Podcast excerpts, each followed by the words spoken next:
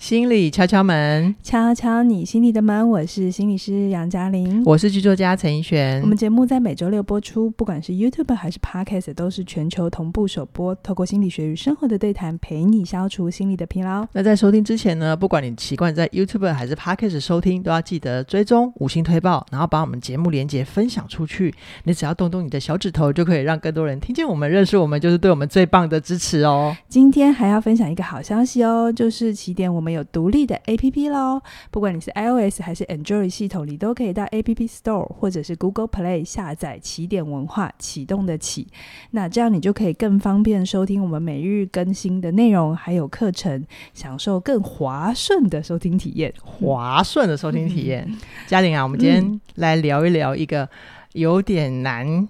不好说的分离哦，像我们之前谈过很多感情上的分离嘛，对。那今天就要聊一个对人生也很重要的，叫做职场合作关系的分离哦。合伙关系分离真的跟离婚一样难，你知道吗？真的，我觉得它也某种程度是一种亲密关系吧。对呀、啊，很亲近哎、欸。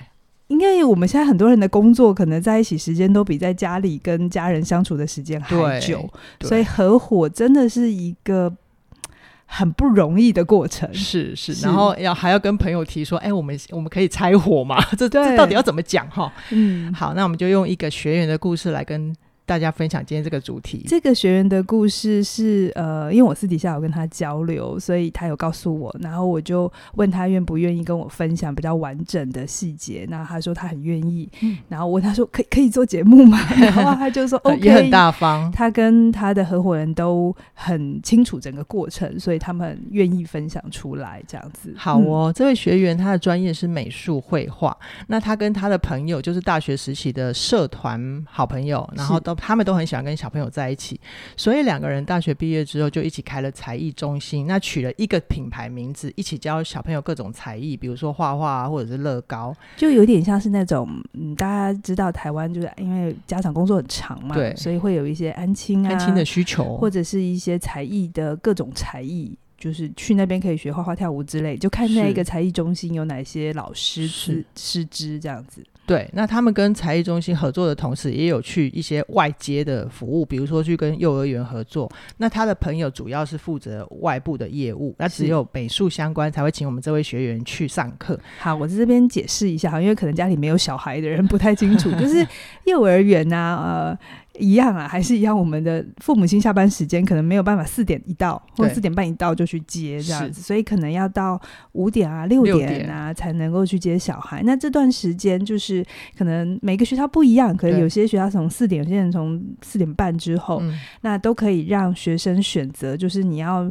呃，再上一个才艺的课啊，有些学校是跳舞，像我的侄女就有这个学习，她参加跳舞，嗯，所以不是每天哦，就是她就是一个礼拜会有某一天，那跳舞老师就会来这样子。那也有有人会选择那个画画，对，那就这个部分呢，因为我的学员的专长是画画，所以就是如果他的 partner 有去接到幼儿园的业务，那可能这整个学期的某个礼拜几，他就会去那边做支就支援这样子。OK OK。好，所以那他们两个合作的背景其实一直都是财务分流的，就是有赚钱是归属到自己的账户里面。然后大概合作了四年之后，这位学员他希望有自己的空间跟据点，所以他就又沿用了同样的品牌，开了某某某分校。对，然后他本来想说两强相加就可以让他们品牌更壮大。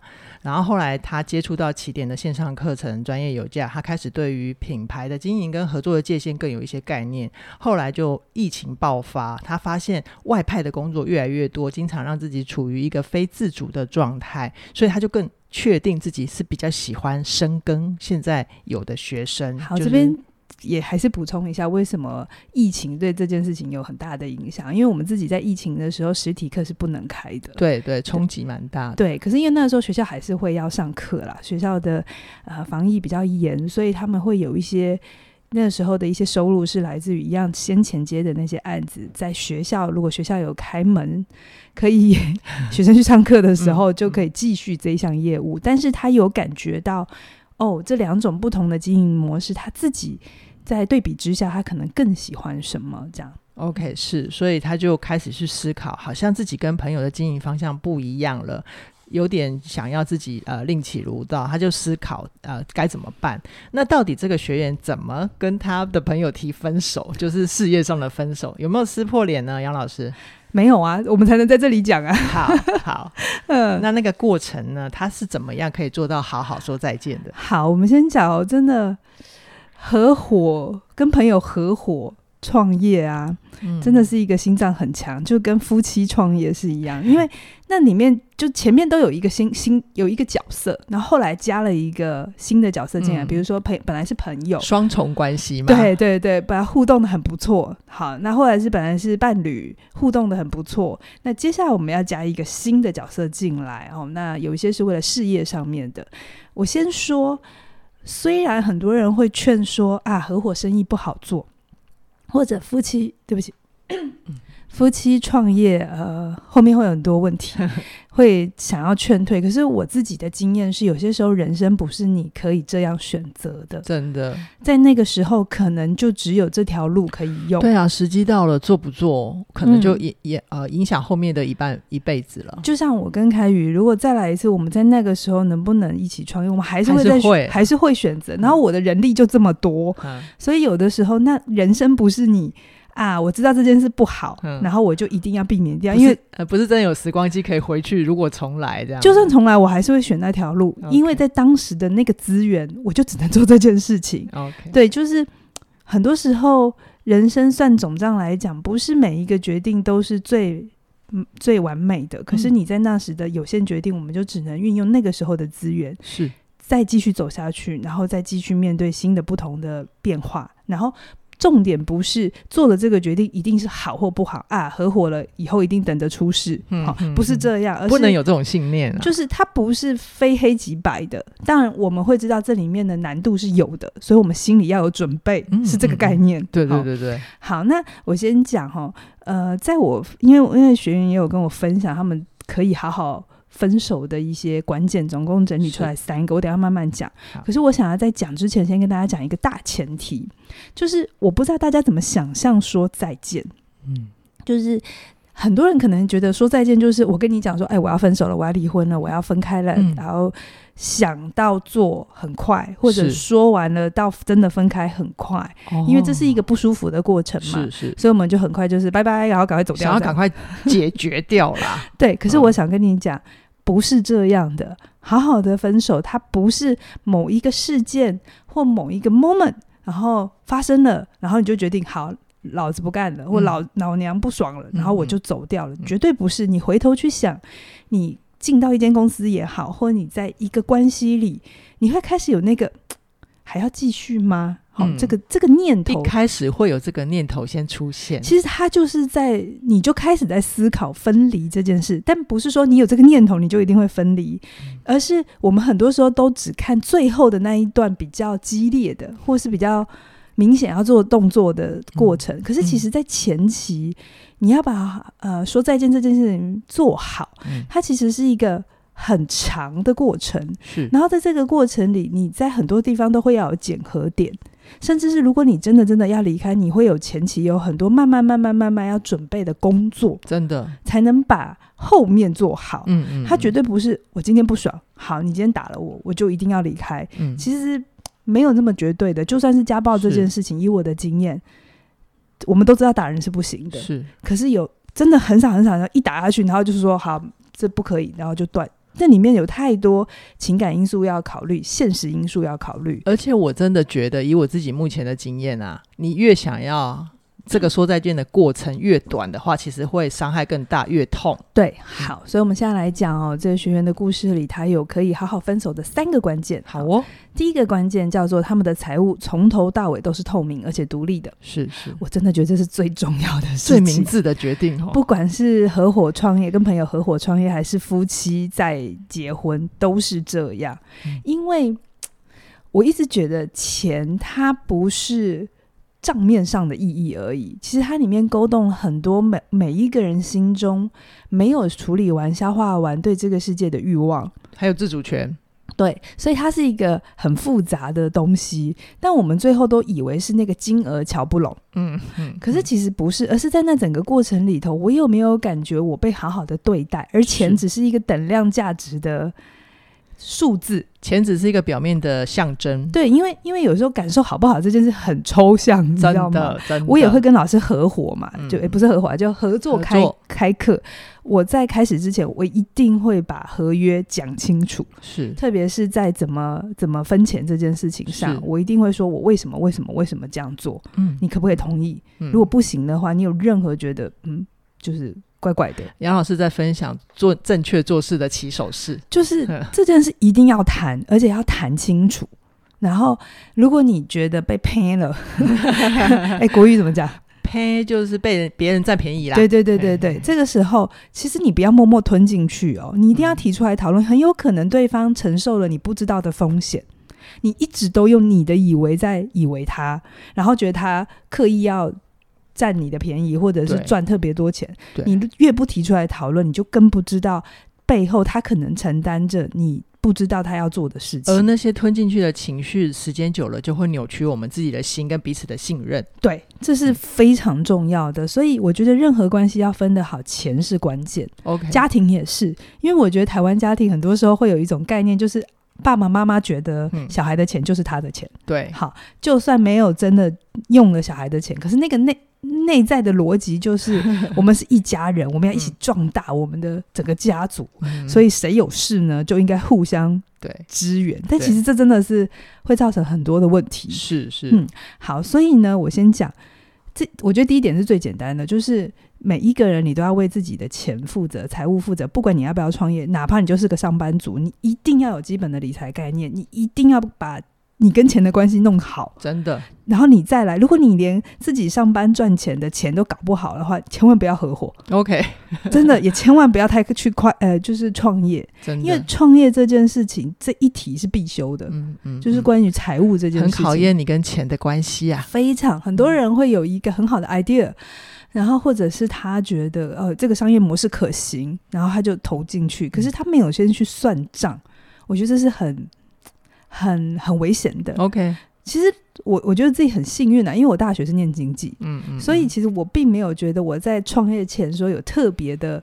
要算要算清楚，可是只是因为我大学的训练，嗯嗯，让我开始一从打从创业一开始，我就大概知道说哦，什么账要怎么弄，还有这个概念，就是就是没有走过，就是没有白走的路了，哈、嗯，对，好，这是第一个哦，你钱一定要是清楚的，哈，所以我觉得我这个学员蛮好，他们从一开始就知道他们的合伙是共用品牌，嗯，好，可是其实不太像是一般那个股份有限公司是持股的方法，所以他们在后面的时候其实也比较好，但就算。是持股的方法，我觉得，呃，房间还是有很多很多的财务技巧，让钱是清楚的。嗯，所以我还是再重申一下，你如果要跟人合作的话，对方是不是可以把钱谈清楚的人非常重要，它是一个指标，对不对？对，非常重要。然后第二个就是我的学员在整个思考分手、呃和拆伙的过程里，他会知道他们之所以要分开，是因为风格不同。想经营的路线不同，不是彼此是错的人。OK，我觉得这件事情是听起来很直白，然后就嗯，不是这样吗？哈、嗯，可是你自己在里面，嗯、你真的在里面是当事人的时候，嗯、很有可能当对方跟你想的不一样的时候，你会觉得他是错的。真的，特别是那个接收到对方要跟我分手，会有很重的自我怀疑。对对，那我先来慢慢帮大家爬出，说那我这个学员他是怎么意识到的？比如说。呃，他们先前在疫情之前就开始合作了嘛，对，对不对？所以他们之前就是学生来，就是有点就是啊，家长假日啊或下课啊，哦，把小朋友送来学各种才艺。所以在当刚开始的时候，他是蛮喜欢这样的风格，就是好好把美术教好。可是因为疫情来了嘛，好，所以他们的呃，他的朋友就是要让大家活下来。对，嗯、那那时候真的是大家都很辛苦，想办法，对，一定要活下来。他就开始。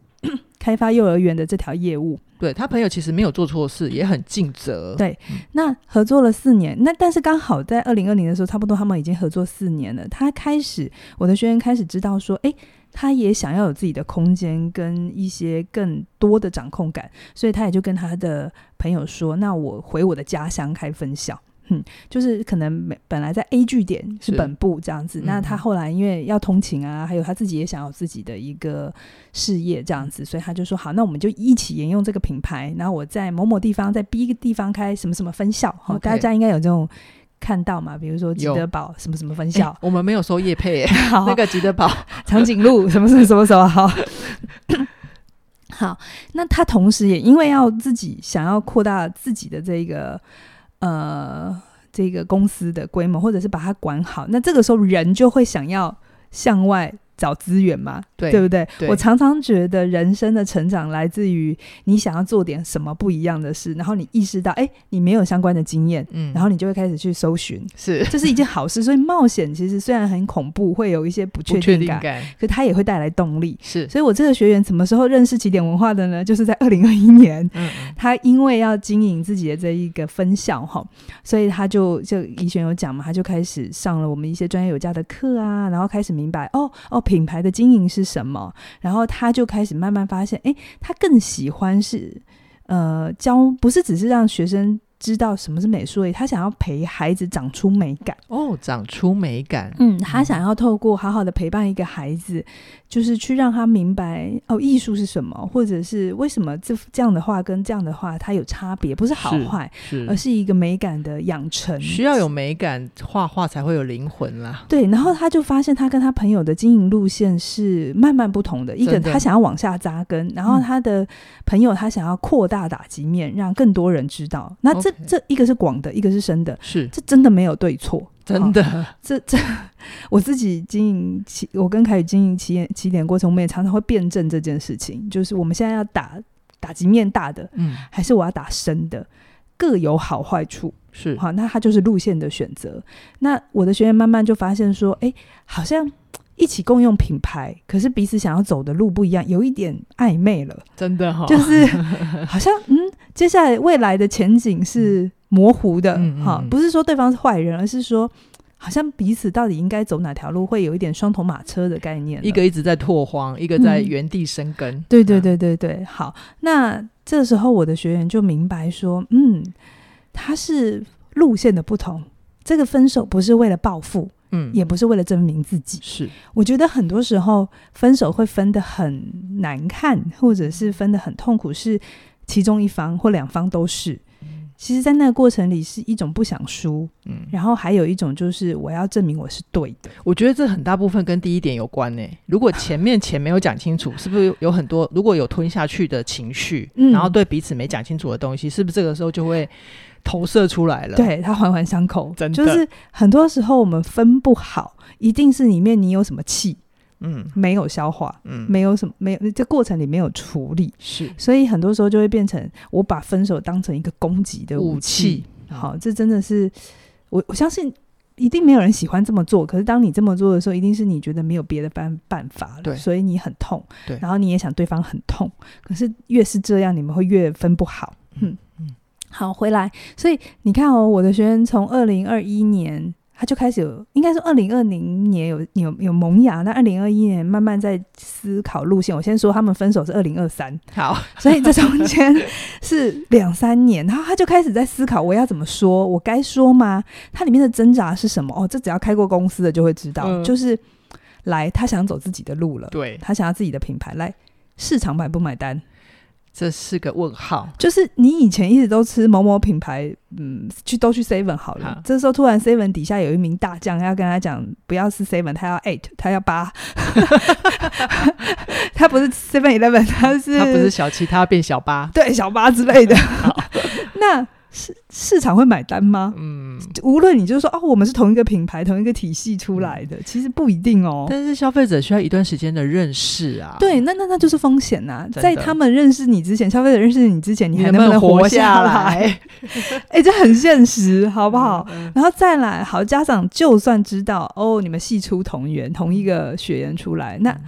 就一定会买单新品牌吗？其实我们都会有这个顾虑嘛。如果我是家长，我会先观察啦。对，一定的，这很正常，嗯、对不对、嗯嗯？所以这是一个来回的过程。其实没有人的分开是简单的，因为他就要面临着分下去之后，那你要为这个决定负起所有的责任嘛，对不对？对。我们在情感议题里讲过非常多次，分了之后，你的孤单、嗯，寂寞，你生活的模式的改变，你承受得起吗？好、嗯，那回到合伙里头，那就是市场经营这些多年来累积的东西，它有可能是会不见的哦。对啊，不太可能，你幻想着哦，它就无缝很顺的就过去的移过来，不可能。好，所以这样的来回来回挣扎到二零二三年是一个关键点，有两个关键，一个是他就那就就今年啦，我们自己开了好好说再见这门课。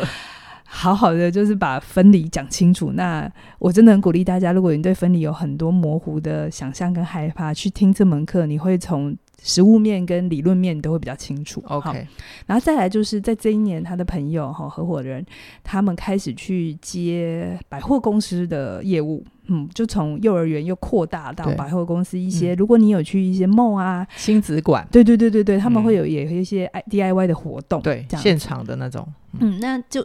就完全符合他想经营的路线嘛，广嘛。可是对我学员来讲，就开始有一点为难了。嗯、为什么？因为一样用这个品牌嘛，嗯、所以有一些人在那个百货公司的经验，不管是好或不好，对，回头都会影响到他。是是是的，就是他的可能家长也会以为、嗯、哦，你们是做一样的事情。对对对，他们不知道它里面是不一样的事情嘛，因为这是内部的事。对。对那就我打个比方好了，比如说你拿 iPhone 手机好了啊、嗯、，iPhone 里面有各式各样的电路板，有些是从台湾生产的，嗯、或在哪里哪里生产的哈、嗯。那嗯，不管它是在哪批哪一批生产，对不对？那你只要坏了，你是不是都认 Apple 啊？Apple 你要给我管哦，嗯、你是品牌，对不对？嗯、你总不能跟他讲说、嗯、哦，不好意思哦，这是在哪里哪里生产的，对，不行嘛。嗯、就是大家都是认这样子，所以这个时候我的朋呃，就是我的学员就发现，嗯，该是时候说清楚了，对，就是。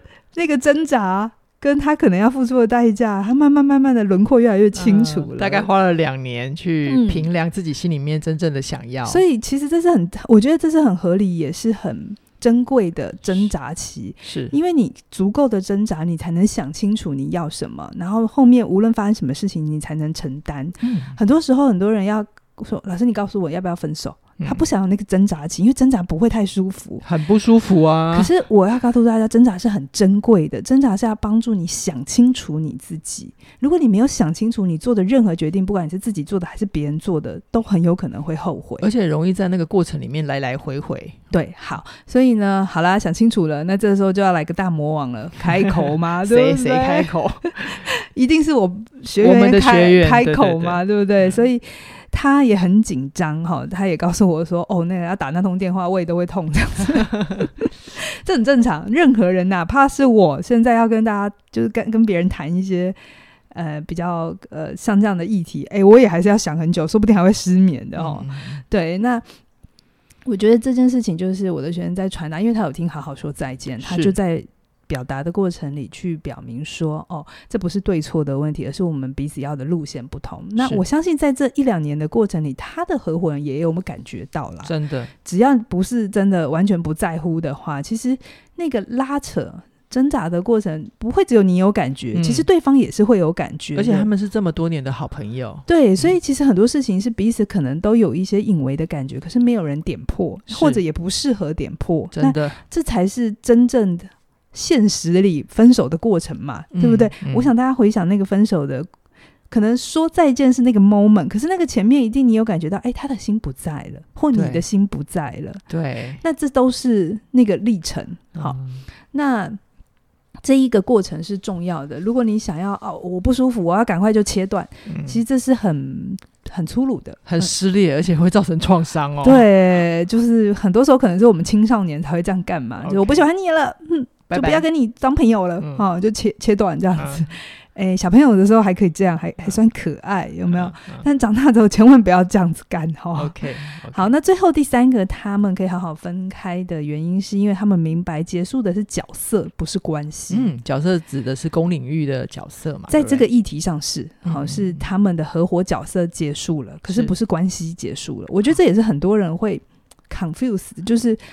啊、呃，我我我跟你说再见，那是不是我们所有的东西都切断？没有啦，就是合伙关系结束，还是好朋友啊。就亲密关系结束，可能是情人的关系切断了，哈，结束了。但等到你们都互相都真的放下了，好，那这个一天听一点有很多脚本都在讲这件事，到到底分手之后可不可以联系？然后、嗯哦、这个没有一个一刀切的做法，嗯、大家可以去看那个一天听一点单口的集数哈。是，那我先回到我这个学员，就是他们很清楚，他们只是在共用品牌这件事情上，他们做结束，可是他们就是还是朋友，而且很多年的朋友，我我觉得是很珍贵的诶。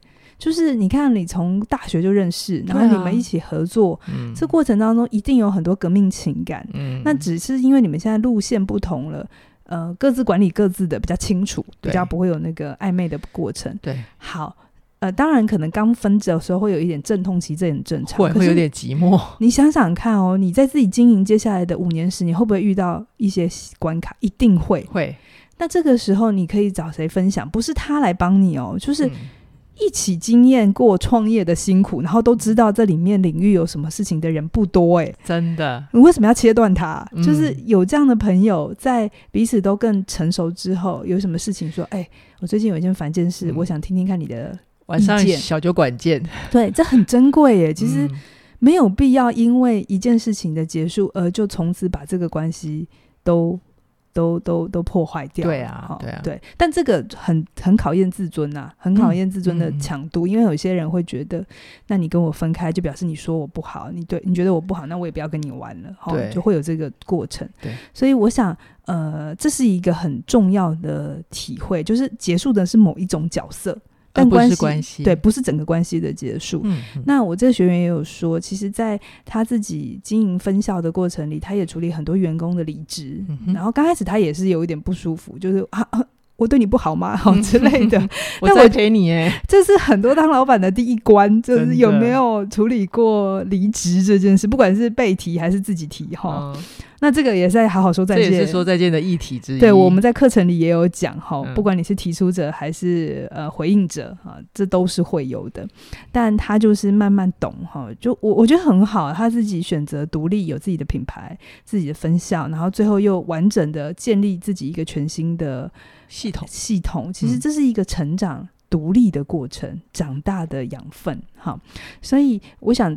透过分享我这个学员的故事，那我也谢谢他愿意让我分享出来了。真的，这个故事好棒。嗯，分手真的不是只有痛跟撕裂，因为分手，你们好好说分手，你们才能各自长成更好的自己。嗯哼，好，因为其实关系，不管任何的关系啊，亲密关系、亲子关系、友情、职场合伙，其实都像是植物盆栽。嗯哼，如果你有养过的话，是你养的好。嗯，它才会变大嘛，真的，对不对？嗯、它变大了，嗯，那是不是根就变多了？真的，那你本来小小的盆子就会装不下，装不下。所以这个时候分手就像那个换盆子，你不帮他换的话，嗯、它就不能继续大。这也是起点文化越来越多绿色植物的原因，因为我们的植物一直在长大。对，那你就必须分株，或者是你要。处理它，你不能把它当原本的状态这样照顾了。是但是很多人因为换盆一定有风险嘛，那因为这过程就是他要适应新的环境，然后当然有时候连根拔起啊，对，所以那就是一个痛苦或者是有不确定的过程。对，但就是要小心嘛。反正我们就会学着哦，比如说学换盆，我会我在学换盆的时候就知道，哎，有一些枝叶先把它剪掉，对，减少它在换盆过程的这个要继续供养这么多。养分，它会比较辛苦。哦、然后我们让它本来就是一个辛苦的过程，我们就先减掉一些东西。Okay, okay 这都是有技巧的。嗯、所以同样的，不管你是合伙人要变成朋友，还是你现在是夫妻情人要变成家人，嗯、或回到朋友关系，他甚至是家庭关系，我们都会觉得，哎，家庭关系、原生家庭有什么要分的吗？哎，有有有。角色还是可以分一下。对，可能你在小的时候，父母的那个角色功能是比较大的。嗯。可是父母要意识到，如果你长大了，你你二十岁，你三十岁了，嗯、他的父母功能是要退位的哦。是。他不能再那么干涉你的事情，他的决策。嗯，他的监护人这个角色。是他要退价，是要退价了。江湖人这件事情已经没有了。你真是点到大家的痛了。现在不然听众朋友几岁，可能父母亲的位置都还没退驾。对，所以就是因为那个角色概念没有、没有、没有退，没有变化，嗯、所以就会变成有些东西就卡在那里。嗯、那我不是说哦，所以就他再也不是我们的父母，不是这样。是，是啦，是那个角色换了，然后关系是在的，嗯、但要换一种形式。所以说再见真的不是坏事，但他需要练习，他需要学习。嗯、那怎么让关系的变化在这个分分离的过程都用最小最小的伤害过渡到下一个阶段？嗯，这就是好好说再见的价值啦。嗯，我其实本来也是一个很害怕结束关系的人，但是我在那个贾玲跟凯宇的线上课程《好好说再见》里面，我觉得很重要的一点就是帮我打破迷思。并不是没有再见就没有眼泪，有时候啊，就是有大家要去的方向不一样了，你还硬要在一起，反而会造成更多更多眼泪。对，嗯、所以我觉得好好说再见是一门帮助我让生命圆满的一种新能力，那很鼓励你现在加入。那这门课程呢，直到。十十一月十三日就要调涨了，哦、所以我们这一集上的时候已经快要剩两天，是剩现在还有二八八八，是的，是的，所以鼓励听众朋友一定要听到的时候马上手刀加入，跟我们一起前进，一起学习。那今天就先跟大家聊到这边，期待下星期空中再会哦，拜拜。拜拜。